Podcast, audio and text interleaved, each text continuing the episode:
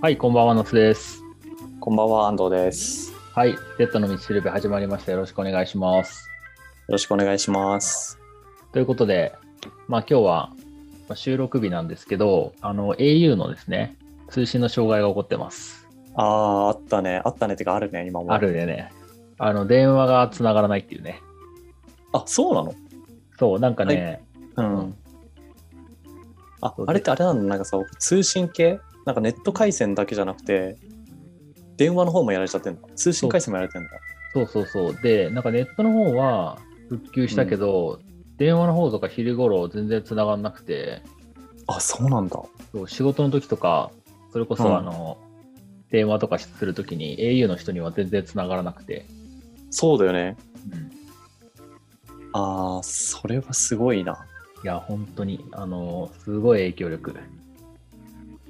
まあ、そりゃそうだよね。まあ、それを頑張ってくれ。まあね、俺はドコモだから、そう、あんま関係ないんですけど。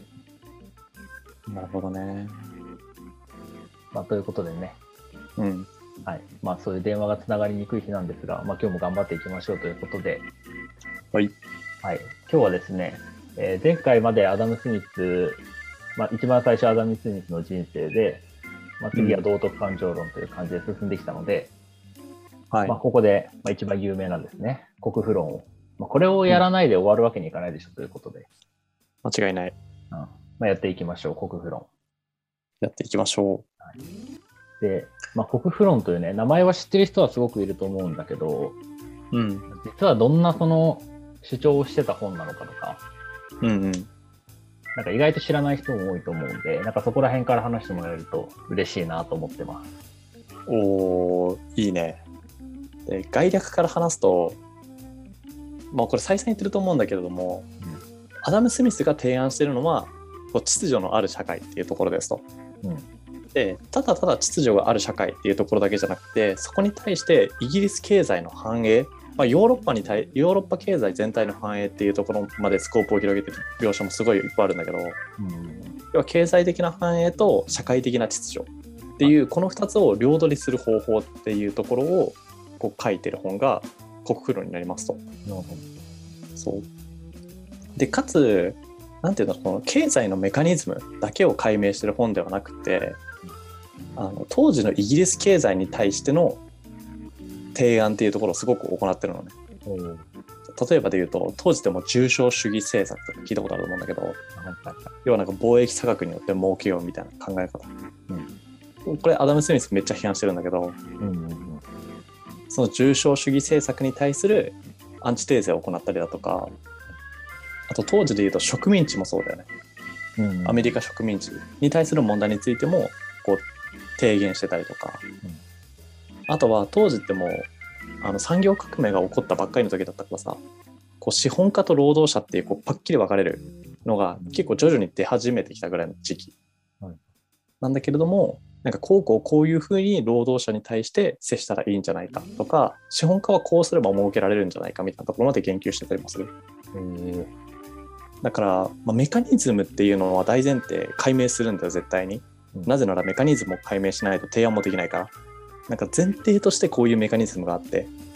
でそのメカニズムにのっとるとこういうことをした方がいいよねっていうこうロジックの組み立て方をする方なので。すごい経哲学者っぽいよねこういうとこ。このロジックの組み立て方。いや確かにそれは思うな。だからメカニズムの解明はあくまで手段、で本当にやりたかったことで言うとイギリス経済に対する提言だったりっていうのを行いたかったのが国富論っていう本ですね。うーん、なるほど。だからねすっごい個別具体的だよ。重商主義政策に対してはこう植民地政策に対してはこう。はいはいあの労働者環境についてはこうみたいな感じですごい個別具体的な話まで及んでる。うん。ただその大前提としてもうメカニズムを解明するっていうところにまでちゃんと着手してるからそこが結構取り上げられて経済学の原点っていうふうに言われたりもしてるんだろうなっていうふうに理解した。うーん、なるほどね。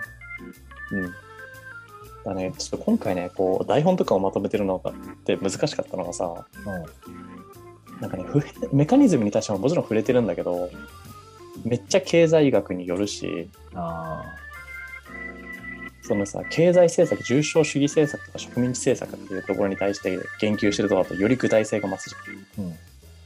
なんかこの「テッドの道しるべ」っていうさこのラジオコンセプトうん。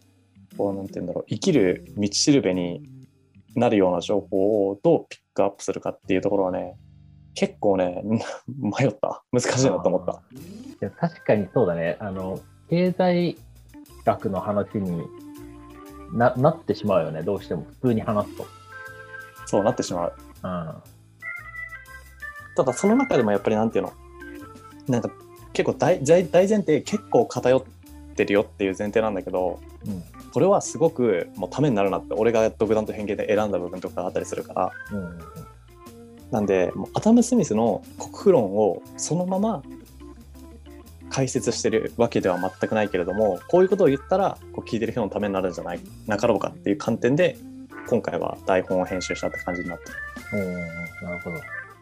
まあ、なのでそういう観点でなので結構今回はね偏見にまみれてるというか なんかもう世のため人のためになればいいなっていう偏見なんだけどああ、すごいいい偏見ですね。なんかそのままどうどなんだそのまま国富論ではないっていうところはちょっと注意しながら聞いていただければなと思いますね。うんうんうん。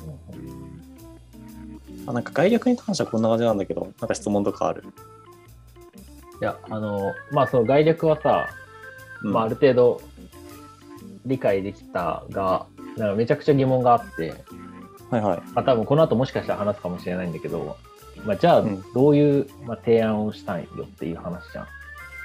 うんうんうん。なんか見えざる手だけは俺知ってんだけど、あ まあそうだよね。それ多分もうね、皆さん、アダム・スミス、国富論、神の見えざる手ってこの3点セットは覚えてると思うけど、うん。で実際じゃあそれがなんかどういう文脈で出てきて、どういう主張のもとでその神の見えざる手が出てきてるのかっていうのは、はいはいはい。あんまりなんか想像つかないから、うんうん普通にそこは気になるな。ああ、オッケー。でもちなみにその見えざる手に関してはね、やっぱそこが有名になってるのもあって、結構主張のど真ん中を言ってるところ、国論の中の。あやっぱそうなんだ。うん。だからなんかそこに関してはやっぱ偏見はなかった。偏見といううか、曲解はされてなかった。ん。はいはいはい。国論が言いたいことの、やっぱドストレートど真ん中の表現の一つとして見えざる手については言及されてる。う。そうだね。なんで見えざる手の文脈をちょっと話すと良いかなと思ったので、そこを話すと、うん。まあ、見えざる手ってどういうことかで言うとさ、うん要は個々人が自分の利益を追求して活動すればそれが結果社会経済を最大化させるよっていう主張が多分見えざる手って表現されてる主張だと思うんだよ。うん。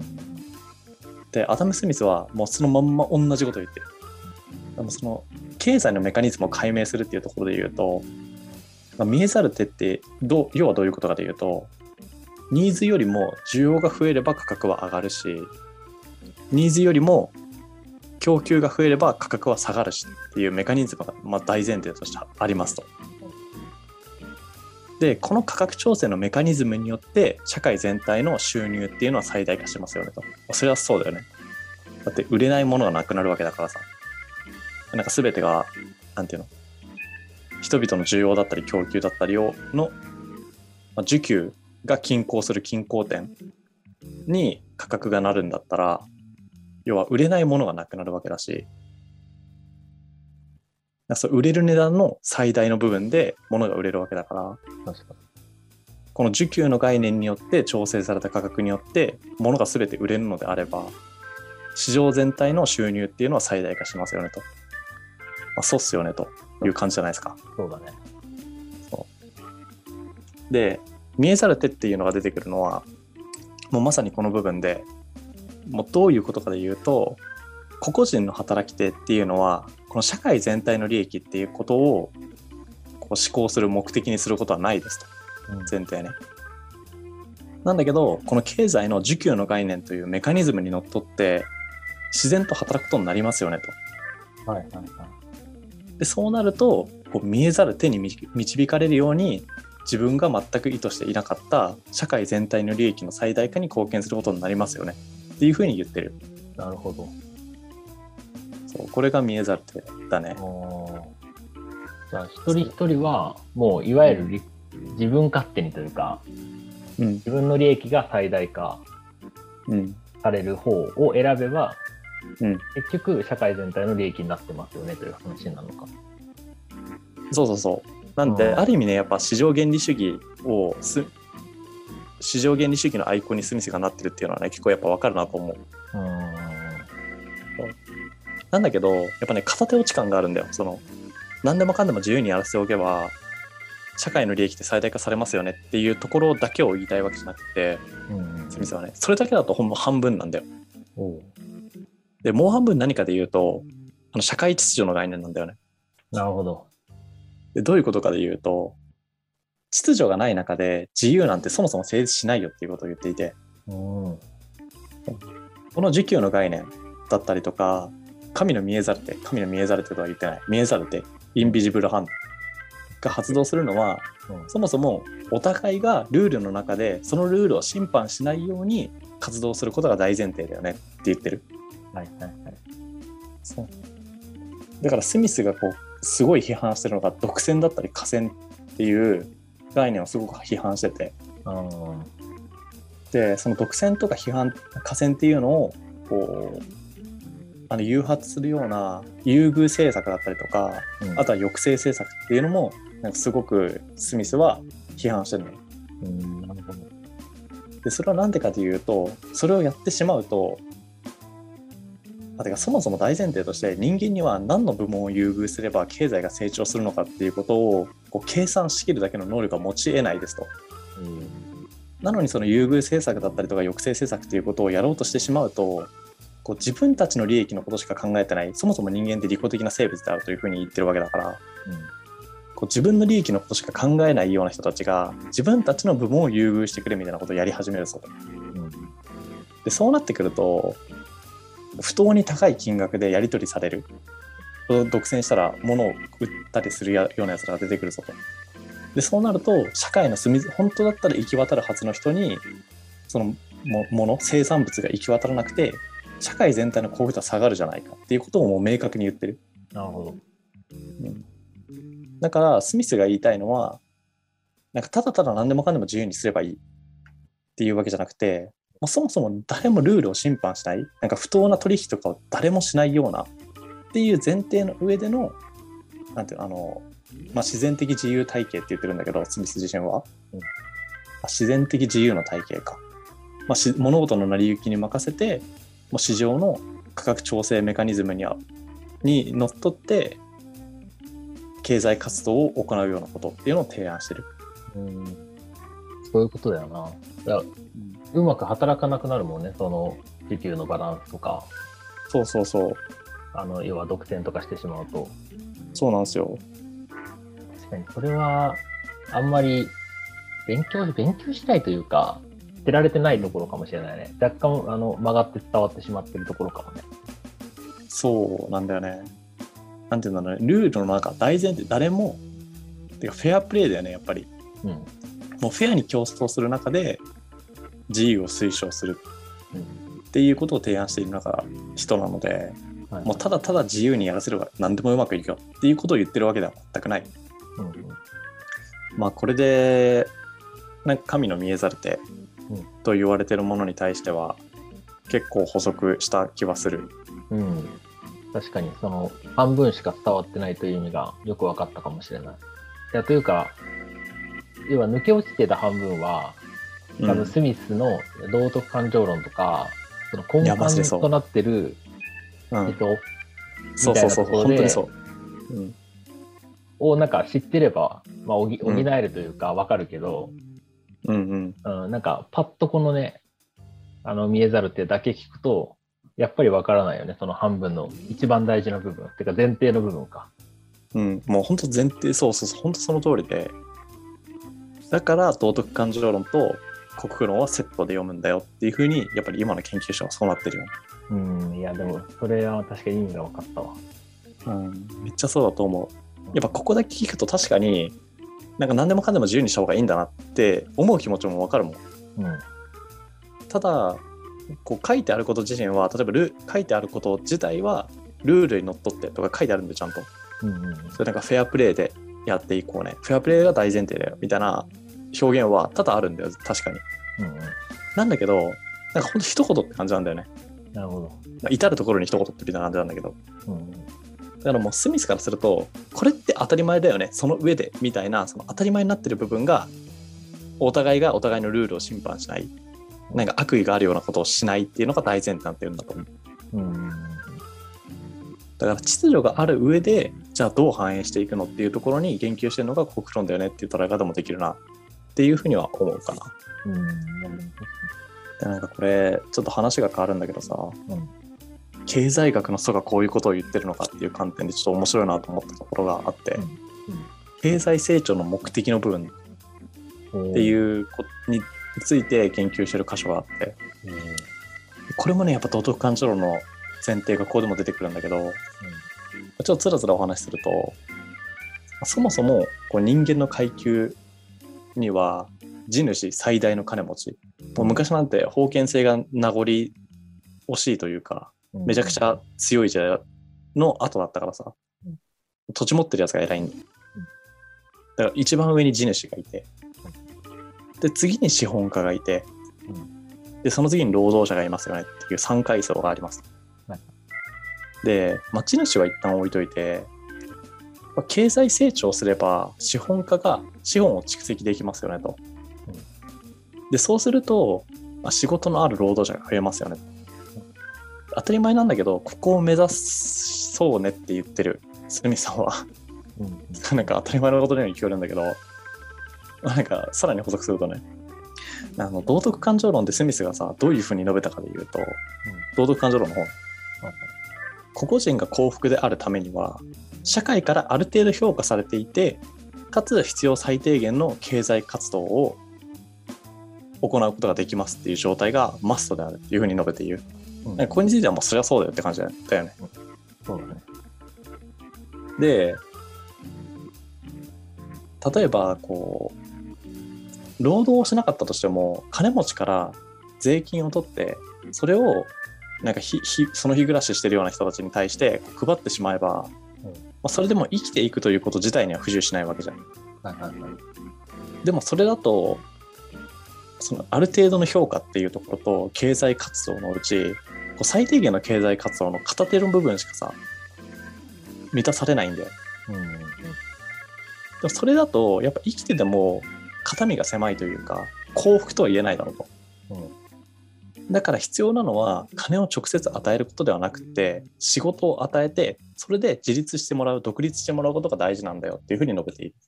だから経済活動成長の目的っていうのはあの仕事雇用を作ることでうん。で雇用を何で作るかって言ったら胸を張って生きてる人を増やすためでうん。なんで胸張って生きてほしいかで言うと、もう生きてるんだったら幸福になってくれっていう、もう本当それだけなんだ。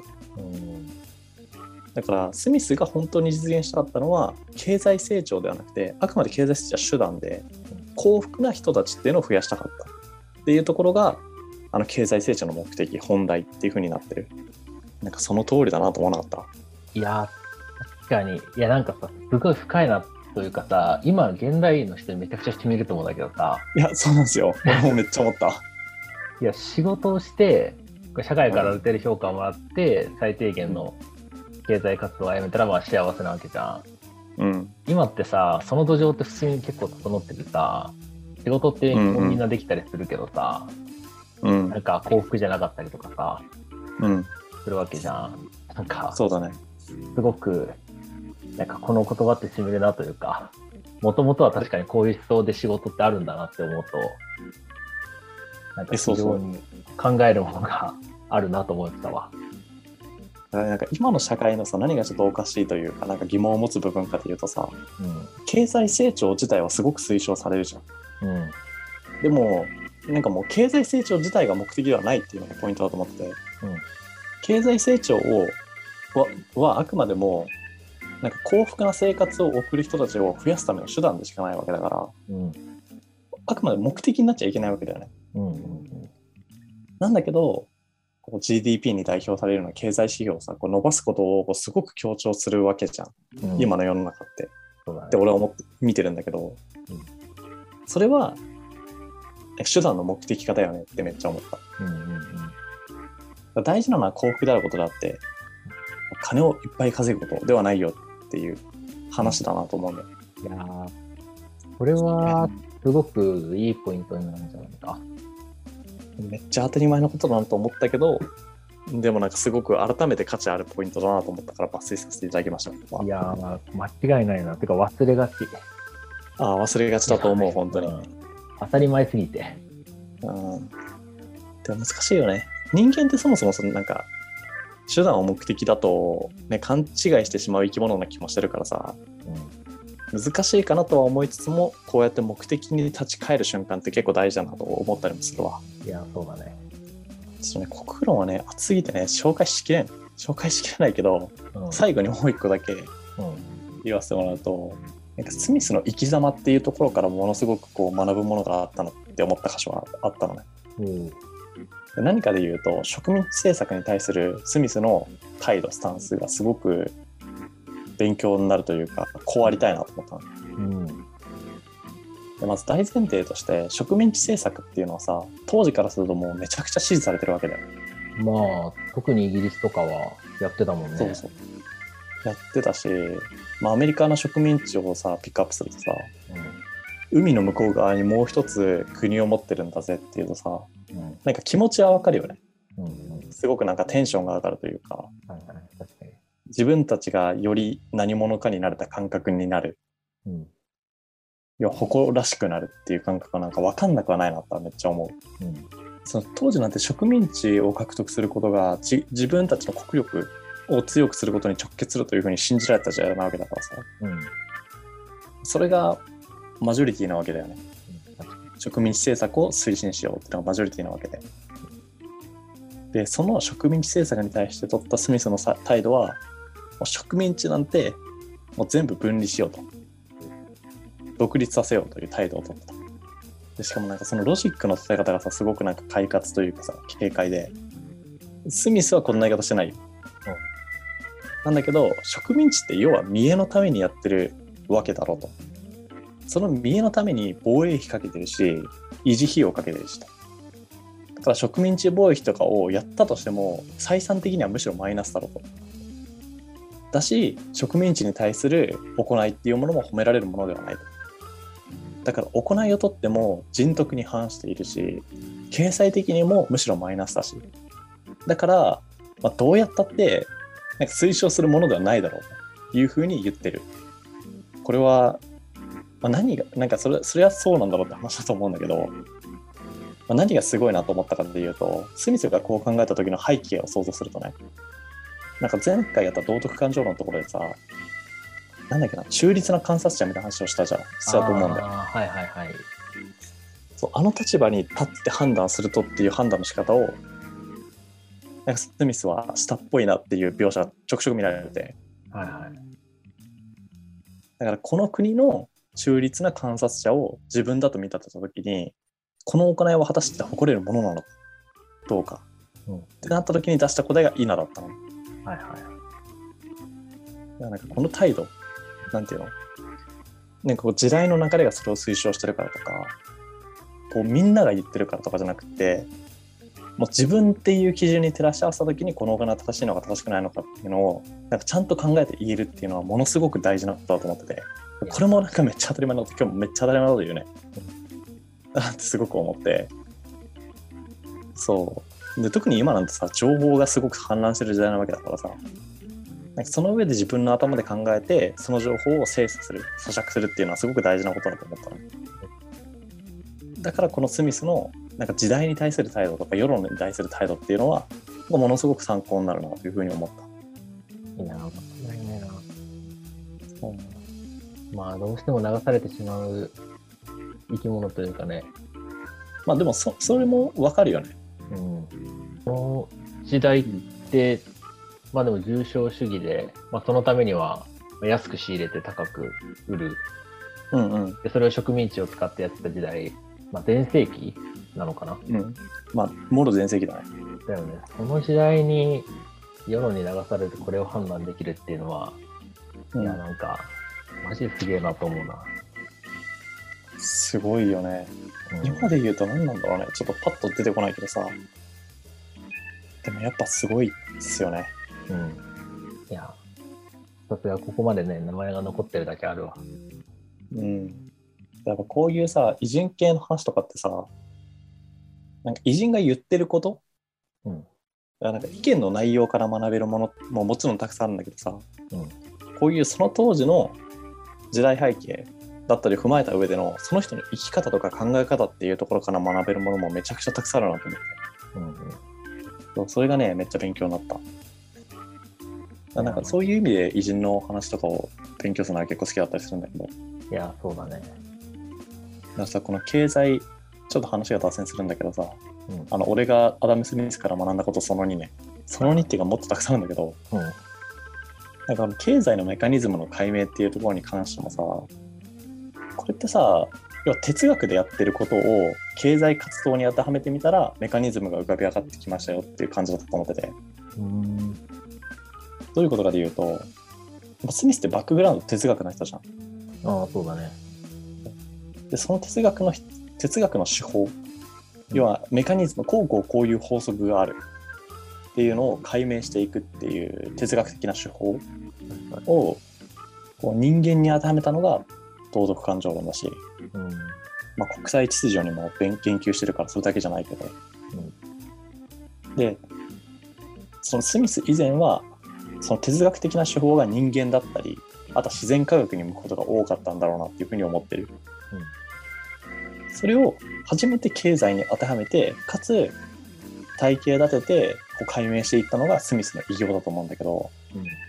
何を言いたいかで言うとこの哲学的に自分の頭で考えてこうメカニズムを解明するっていう手法っていうのはうん。やっぱそれだけですごく価値があるんだなっていうふうに勉強したのね。だから仕事とかでさ、すごい大事だと思うのはさ、まあ俺は特にマーケティングやってるからそうなのかもしれないけどさ、なんかこう、なんかユユーザーフローとかさ、顧客のこの動きとかをさ、こう一個一個解明していく動きってやっぱ結構大事で。で、ここのポイントがちょっとおかしいから改善したくってみようみたいなロジックになるわけだけど、うん。なんかね、その感覚を壮大にしたらこうなるみたいな感じだった。俺の読んでる感じで。えー、なるほど。しかも今だとさ、スプレッドシートとかエクセルとかさ、データ分析ツールたくさんあるからさ、体系立てて考えやすいからさ、うん。紙とペンでやってるからね。これが化け物よな。なんか、そういうメモしてるものとかさ、普通に見てみたいなと思うもんな。まあ検索すればあるんじゃない？でもあーあるあるのか。これなんかどういうロジックでここに行き着いたのかとかさ、あなんか普通に気になるよな。あ膨大に調べなきゃ無理だろうね。あそれは頑張ってくれ。ーいやー、頑張るか。頑張るわ。どうなんだろこんな感じですかね、スミスさんの心については。う。うん。ちょっとね、これは謝罪だわ。ちょっとね、膨大すぎて、どこまで紹介しきれたかでいうと自信がない。あーまあ解釈をめというかな。解釈多め、まあそうだね、解釈多めは結構ちゃんと言ってることに基づいた解釈ではあると思うんだけど、うんうんでもシンプルに言ってることのうちの100分の1ぐらいしか言ってない気がする。マジで？うん。そうだね。でもなんか結構これは伝えておいて損はないだろうっていう部分をさ、うんまあ、時間制限ある中でピックアップしてるから、うん。うん。聞いて損はない内容だなとは思うはず、思うんだけど、道徳感情論もいい本だけど、国富論もね、ぜひ、ちょっと個別具体性が高すぎてさ、飛ばす箇所があっても全然いいと思うんだけど、うん。いぜひ、気になった方は手に取って読んでみるのをお勧めします、僕は。そうまあでも、そんなね、概略というか、まあ、その前提とかをある程度知っておけば、なんかもうちょっと読みやすくなるというかね。ああ、そうだと思う。うん。いや、何も知らないで読むと、マジで意味わからん箇所がたくさんあると思うけど。だからなんかぜひ、一回はね、読んでみても良いかなと僕は思います。うん。普通に面白い。そうだよね。ぜひ。まあ今の経済学の元というかね。うん。原点に触れるわけですからね。うん。いや、知っといた方がいいよね。まあ、今日はそんな感じですかね。いやーどうでした？聞いてみて。ういや、イメージがね、やっぱ変わるよね。その当初、思ってたものとは、やっぱり。あの、多分僕も前提を抜抜けてというか、理解してた部分があったので、うんうん。まあ、それを知って、これを読むと、またあの言いたいか、やっぱ、なんて言うんだろうな、言いたいことこれかとか、うん。なんかすごく納得できたし、うん。いやそれはすごく良かったかな。おおよかったよかった。それは。うんまあ、きっとね、俺と同じような感情になる人がたくさんいると思うんで、まあ、ぜひ、まあ、きこれを聞いた上で、うんまあ、興味持ったら読んでほしいですね。そうですね。なんかその入り口になるぐらいしかできないですからね。まあでも入り口になったら上出来なんじゃないか。間違いないよね。うん。え、それは確かに価値あると思うわ。まあ、そこに満足せずにやっていくのは前提なんだけど、うん、すごく価値あると思う、それは。それだけでも。間違いない。間違いないね。まあという感じかな。うん次回はスピンオフ会。